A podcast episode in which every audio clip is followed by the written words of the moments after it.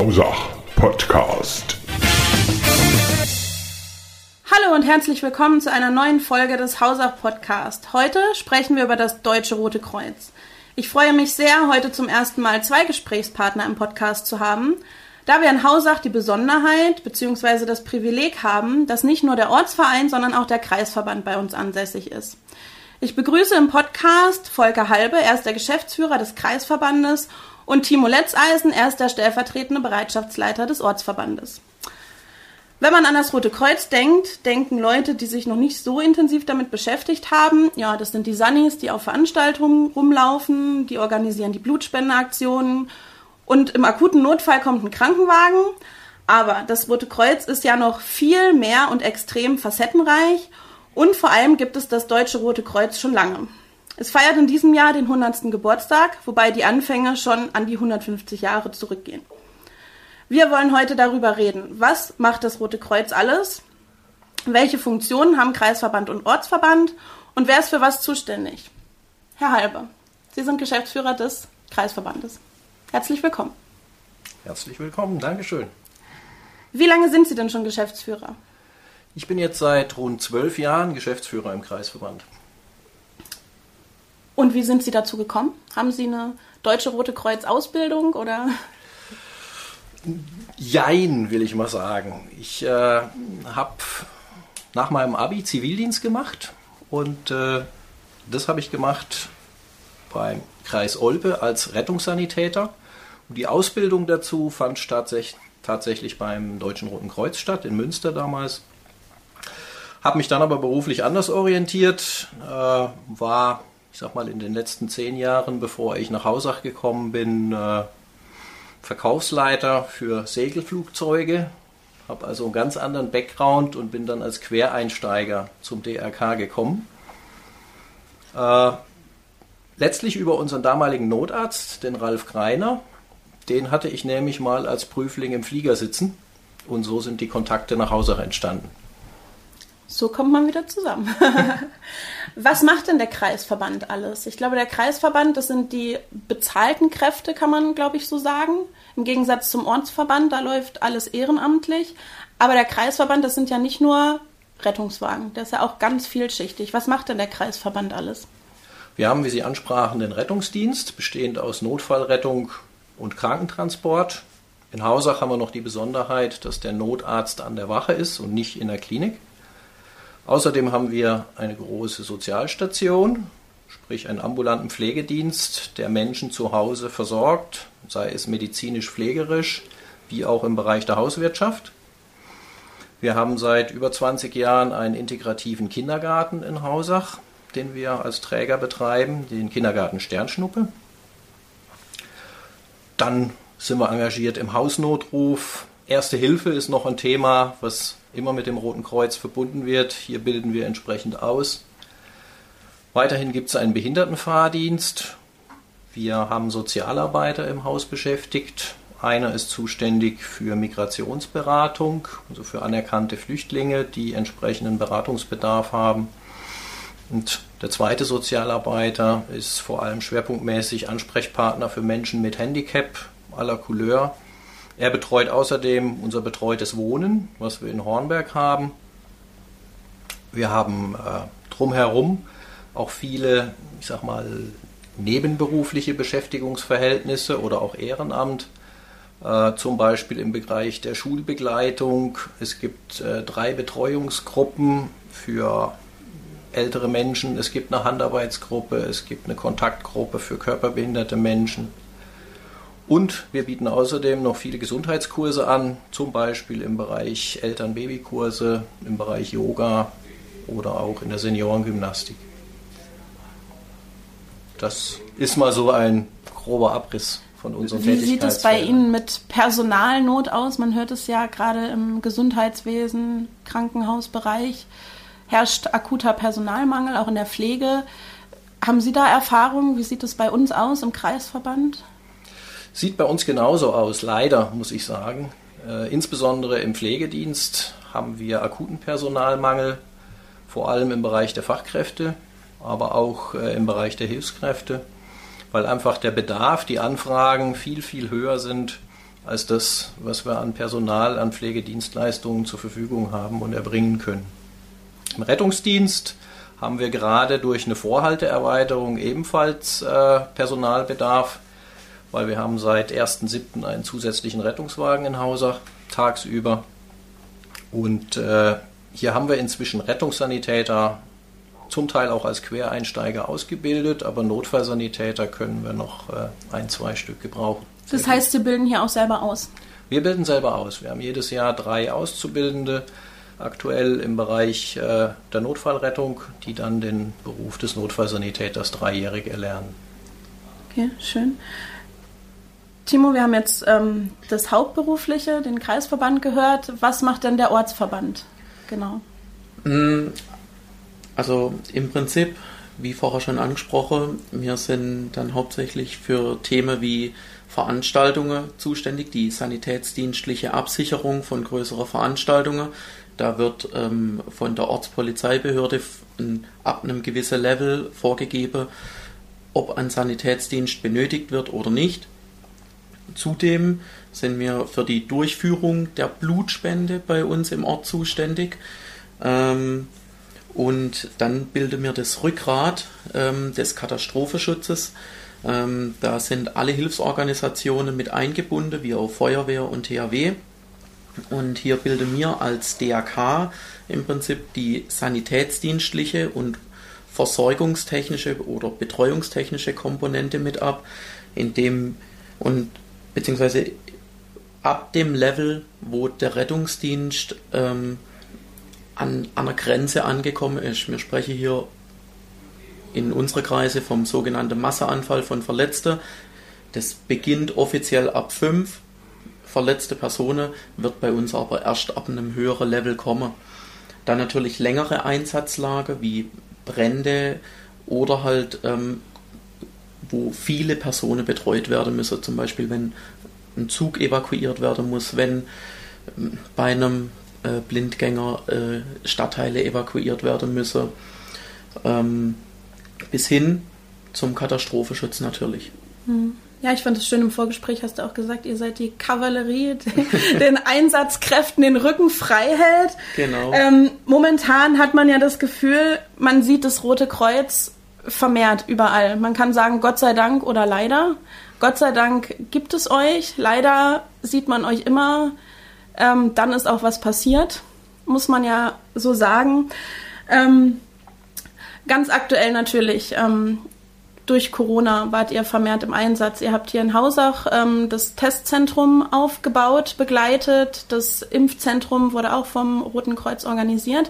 Was hat sich denn durch Corona alles verändert? Also für uns zum Beispiel, mir hatte, da mir ein eingetragener Verein sind, hatte mir die gleiche Beschränkungen wie alle Vereine. Mir hatte die Kontaktverbote ähm, auch einzuhalten. Natürlich ausgenommen Einsätze. Ähm, dann hat sich ein komplett neues Aufgabefeld ergeben. Ähm, das waren eben, wie schon angesprochen, die Impfzentren, die übers Landratsamt an die DRKs oder andere Hilfsorganisationen wie Malteser oder Johanniter weitergegeben wurde. Ähm, die haben das dann organisiert, dort haben wir dann anfangs auch mitgeholfen, aber da ist man dann übergegangen, weil das so ein, ein langfristiges Modell ist, auf Nebenamtliche ähm, oder Hauptamtliche umzusteigen. Ähm, und dann natürlich das Testzentrum in Hausach. Ähm, da haben wir einfach auf die Anfrage der Stadt reagiert. Da kam eine Anfrage, könnt ihr da unterstützen, könnt ihr euch das vorstellen? Und ähm, das konnte mir uns auch vorstellen, nach Rücksprache mit unserer Bereitschaft, konnte mir da natürlich dann auch dementsprechend ähm, auch hier die Kavallerie bilden und immer die Lücke auffüllen. Ähm, was für uns natürlich den Vorteil hatte in der Corona-Zeit, dass wir, ich sage jetzt mal ganz flapsig, wir konnten uns über die Kontaktbeschränkungen hinwegsetzen und hatte trotzdem eine Art Vereinsleben, da wir uns dienstlich treffen konnten. Gott sei Dank, aber ich glaube, wir haben ja in Haus auch zum Schluss vier Testtermine pro Woche gehabt. Ja. Das ging dann auch an eure Belastungsgrenze, oder? Ja, also man hat gemerkt, dass ähm, durch die viele Dienste Und durch die langsam wiederkehrende Öffnung auch, die die Leute an der Grenze waren und sich auch wieder nach Normalität gesehnt habe und mir auch zunehmend Schwierigkeiten hatte, die Dienste zu besetzen.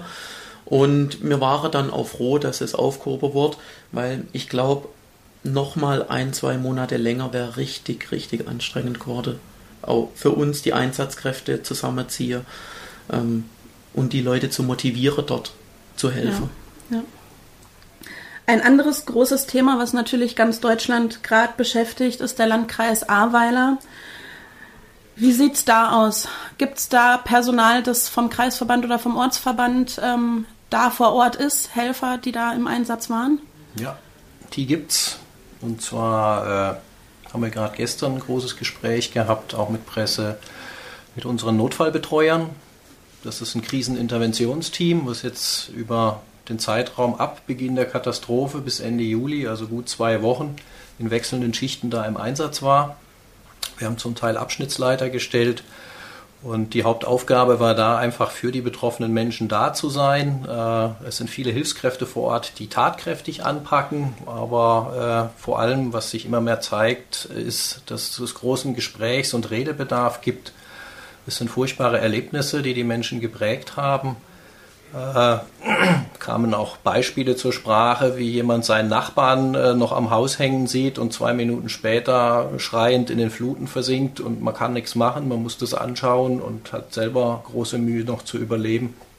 Und so kennt in vielen Orten, ich weiß von Dernau mit 1700 Einwohnern, es sind immer noch vier vermisst, 14 sind gestorben in der Flut, zum Teil im Parkhaus eingeschlossen, ertrunken. Äh, das sind einfach Eindrücke, wenn man die geschildert bekommt von Leuten, die vor Ort waren, die sind nochmal viel intensiver, als äh, wenn man es in den Medien sonst in Nachrichten liest. Ja. Außerdem haben wir aktuell einen Verpflegungstrupp vor Ort. Das heißt, äh, die Organisation läuft im Katastrophenfall immer so, dass das betroffene Gebiet anfordert, welcher Bedarf besteht. Das wird dann nach oben gespielt über Kreis, Landes, Bundesverband, je nachdem. Und von da kommen die Anfragen wieder an alle Gliederungen, wer kann was bereitstellen. Und das geht dann runter bis in die Ortsvereine, wo sich dann freiwillige Helfer melden können und sagen, jawohl, ich habe von da bis da Zeit und dann wird es koordiniert, geschaut, zusammengestellt. Und so ist jetzt zum Beispiel im Moment eben ein Verpflegungstrupp von uns da. Positiv ist, im Moment haben viele Urlaub und äh, können sich oder sind bereit, sich da dann auch zu engagieren, sodass äh, Manpower wirklich vorhanden ist. Und das hilft schon viel weiter. Ja, schön. Ähm, Katastrophenschutz in Hausach. Wie sieht das aus? Ich weiß, ihr bereitet euch ja vor oder ihr plant zumindest mal, ich habe es im Vorgespräch mit dem Timo davon gehabt, ihr plant Katastrophen oder geht durch, was könnte man machen, wenn was passiert. Was wäre dann das Schlimmste, was Hausach passieren könnte? Naja, das Schlimmste, das mag man sich nach den jüngsten Ereignissen eigentlich gar nicht irgendwie vorstellen oder ausmalen. Ähm, die jüngsten Ereignisse haben uns auch gezeigt, dass man sich gar nicht ausmalen kann. Ich glaube, das Schlimmste ist einfach immer, wenn viel Infrastruktur zerstört ist, wenn wir Stromausfälle haben, wenn Menschen abgeschnitten sind von Bereichen, die nicht erreicht werden können durch Einsatzkräfte nur durch Hubschrauber und ähm, wenn die Kommunikation zusammenbricht. Ähm, wie gut Hausach da dafür gewappnet ist oder das Kinzigtal oder wir vom Grote Kreuz hier, das, das hängt ganz von der Lage ab. Wir versuchen uns bestmöglich immer aufzustellen. Wir spielen die verschiedensten Szenarien durch in unserer, also auf Kreisverbandsebene. Die Einheitsführer, die treffen sich regelmäßig mit Vertretern vom Rettungsdienst um, äh, und auch Landratsamt, um diese Themen anzusprechen und sich darauf vorzubereiten, wie zum Beispiel, wie wird es aussehen, wenn wir einen mehrtägigen Stromausfall haben.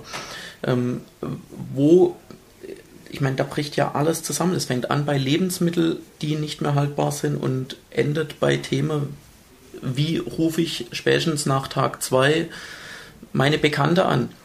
Und da versuche mir Konzepte auszuarbeiten und diese dann in dem Schadensfall zu ziehen. Aber es ist, also das Motto bei uns ist immer Leben in der Lage. Das heißt, wir müssen schauen, wie sieht die Situation jetzt aus und wie können wir adäquat darauf reagieren. Und das funktioniert nur, wenn alle zusammenarbeiten. Und ich hoffe, dass das, wenn so ein Fall eintreten wird, auch wirklich gut vorbereitet ist. Ja, das äh, Bundesamt für Bevölkerungsschutz und Katastrophenhilfe hat eine Checkliste rausgegeben, in der steht, was jeder Bundesbürger für den Notfall für zwei Wochen zu Hause haben sollte. Da ist dann eine gewisse Kiloanzahl Mehl, ähm, Nudeln, einfach was man lange lagern kann, Dosenvorräte, aber auch Sachen wie Taschenlampe hinterlegt. Ähm, mir wurde das von einem Freund mal vor ein paar Jahren gegeben, da habe ich das noch müde belächelt. Mittlerweile muss ich sagen, ähm, habe ich da auch meine Meinung ein bisschen geändert. Man hat es gesehen, als Corona anfing und die Frage war, werden Lebensmittelläden geschlossen, ähm, besteht eine Ausgangssperre und die Leute dann in Hamster- oder Panikkäufe verfallen sind. Wie viel Sinn macht es wirklich, diese Vorräte zu Hause zu haben? Macht es Sinn oder ist das wirklich Panikmache? Hm, also Panikmache würde ich das jetzt nicht nennen. Ich denke, es ist zum einen eine Empfehlung vom Bundesamt und zum anderen ähm, macht es auch durchaus Sinn. Also ich finde vor allem bei uns in einer ländlichen Struktur, wo ich weit abgeschnitten bin zum Teil, ähm, macht es Sinn, vielleicht ein gewisses Kontingent an Lebensmitteln, die nicht verderblich sind, vorzuhalten und sich auch ein bisschen autark aufzustellen, sprich ähm, äh, nicht nur einen Stromkocher daheim zu haben, sondern vielleicht auch einen Gaskocher. Ähm, das, damit man einfach, wenn irgendein Fall eintritt, sich da damit natürlich auch eine Zeit lang über Wasser halten kann. Was man aber jetzt auch in Ahrweiler gut gesehen habe, ähm, die Bundeswehr war in jedem Dorf innerhalb binnen 48 Stunden und hat dort Care-Pakete abgeworfen. Also solange flächemäßig Deutschland nicht ganz betroffen ist, gehe ich schwer davon aus, dass wir relativ schnell Hilfeleistung stellen können und dort auch gucken, dass niemand untergeht und jeder versorgt wird so schnell wie es geht. Ja, das Rote Kreuz ist ja nicht nur national tätig, sondern auch international. Ähm, wir erinnern uns in Beirut vor fast genau einem Jahr die Explosion im Hafen. Ähm, das DRK hat ein Flugzeug mit 43 Tonnen Hilfsgütern entsandt darunter Erste Hilfe, Verbandsmaterialien, äh, Covid-19-Schutzausrüstung. Wer, wer fährt da in so einem Fall hin? Ist das extra ein Team, die dann international entsandt werden oder könnte sich auch jemand vom Ortsverband Hausach melden und abberufen werden? Da können sich grundsätzlich alle Rotkreuzhelfer melden. Es gibt einen großen Personalpool, der dem Generalsekretariat vorliegt, wo die jeweiligen Helferqualifikationen hinterlegt sind. Und äh, dann wird im Einzelfall geschaut, wer hat die Möglichkeit zu gehen. Äh, ferner hat das DRK in Berlin-Schönefeld insgesamt eine komplette Klinik zum Beispiel auf äh, Paletten verlastet, die innerhalb von 24 Stunden an jeden Punkt der Welt gebracht werden könnte. Es gibt einen Haufen Trinkwasseraufbereitungsanlagen, Verbandsmaterial und, und, und. Also diese internationalen Hilfsangebote, Hilfs, äh, die werden äh, auch auf Anforderung erfüllt. Das heißt, das betroffene Land meldet, in dem Fall nach Genf, wo das internationale Rote Kreuz die Zentrale hat, und die fragen die Länder ab, wer kann was helfen. Und dann wird entsprechend reagiert und das sehr, sehr schnell wenn ich mich jetzt oder jemand anders sich engagieren möchte, was kann ich denn für Ausbildung machen? In welche Richtung kann ich mich weiterbilden? Wo geht das über den Kreisverband, über den Ortsverband? Welche Möglichkeiten gibt es da für Leute, die noch nicht im Deutschen Roten Kreuz sind? Gut, Ansprechpartner, denke ich, ist erstmal das, äh, der Ortsverein im Roten Kreuz, wo ich die Grundstrukturen mal kennenlernen kann, ein bisschen Background erfahre, wie ist das Rote Kreuz aufgestellt, welche Ausbildungsmöglichkeiten gibt es, äh, überlege ich dran, ehrenamtlich äh, tätig zu werden? Will ich mich vielleicht hauptberuflich engagieren? Will ich meinen Beruf unter Umständen wechseln? Es kann ja ganz verschiedene Fragestellungen sein und da ist der Ortsverein die erste Anlaufstelle. Wenn es Richtung Hauptberuflichkeit geht, ist auch der Kreisverband natürlich ansprechbar. Da einfach Kontakt bei uns in Hausach suchen und äh, dann wird im Einzelfall geschaut, welche Möglichkeiten man anbieten kann. Ja, der Ortsverband hat ja auch ein Jugendrotkreuz. Ab wann könnte ich jetzt mein Kind ins Jugendrotkreuz geben? Ab wann nehmt ihr junge Leute auf? Also wir haben im Jugendrotkreuz haben wir zwei Altersstufen. Die Stufe 1, die geht von 6 bis 12 Jahren. Ähm, in der Gruppe wird hauptsächlich spielerisch Erste Hilfe beigebracht und an die Rotkreuzarbeit ähm, herangeführt. Ähm, die Stufe 2, die beginnt dann mit 12 Jahren und geht bis 16, manche auch ein bisschen länger. Um, ab 16 ist dann im Prinzip die Grenze, wo man dann auch in die Bereitschaft wechseln kann, also in die aktive Truppe. Und ähm, von dort an starten auch die meisten Werdegänge bei uns. Wie finanziert sich denn der Ortsverband? Ihr seid ein Verein, genauso wie der Kreisverband. Ähm, wird der durch Mitglieder finanziert, durch Spenden? Wo sind eure Haupteinnahmequellen? Also unsere Haupteinnahmequelle, das sind die passiven Mitglieder. Ähm, die passiven Mitglieder, die unterstützen uns mit einem Jahresbeitrag. Ähm, das ist so der größte Sockel, den wir einnehmen und auf dem auch das meiste ähm, basiert. Dann kommen kleinere Positionen dazu, wie zum Beispiel die Sanitätsdienste, die ähm, gegen Entgelt verrichtet werden oder auch Einsätze. Ähm, jetzt dieses Jahr kam natürlich auch dazu so Themen wie Impfzentrum oder das Testzentrum. Ähm, da das bei uns ja so ist, dass die Helfer alle komplett ehrenamtlich arbeiten und dieses, ich sage jetzt mal, dieses verdiente Geld geht in den Verein zurück und damit refinanziere mir die Ausbildung, die Ausrüstung, die Fahrzeuge, ähm, ja, alles, was wir für unsere Arbeit brauchen. Das ist ein gutes Thema, was Sie da ansprechen, weil vor einigen Jahren, weiß ich noch, da äh, war genau das noch nicht der Fall, dass äh, Sanitätsdienste vergütet wurden oder dass es Aufwandsentschädigungen dafür da, sondern es war eigentlich so, dass jeder selbstverständlich Sanitätsdienst geleistet hat, unentgeltlich. Und äh, es zeichnete sich ab, das war in den Anfängen, als ich angefangen habe, vor rund zehn Jahren, dass zwei, drei Ortsvereine absehbar in Schieflage geraten finanziell, wenn wir so weitermachen. Das heißt, die haben das Material gestellt, die brauchten die Ausrüstung, die müssen natürlich auch ausgebildet sein, aber es fehlte die Einnahmequelle. Die Mitgliedsbeiträge alleine reichten nicht aus.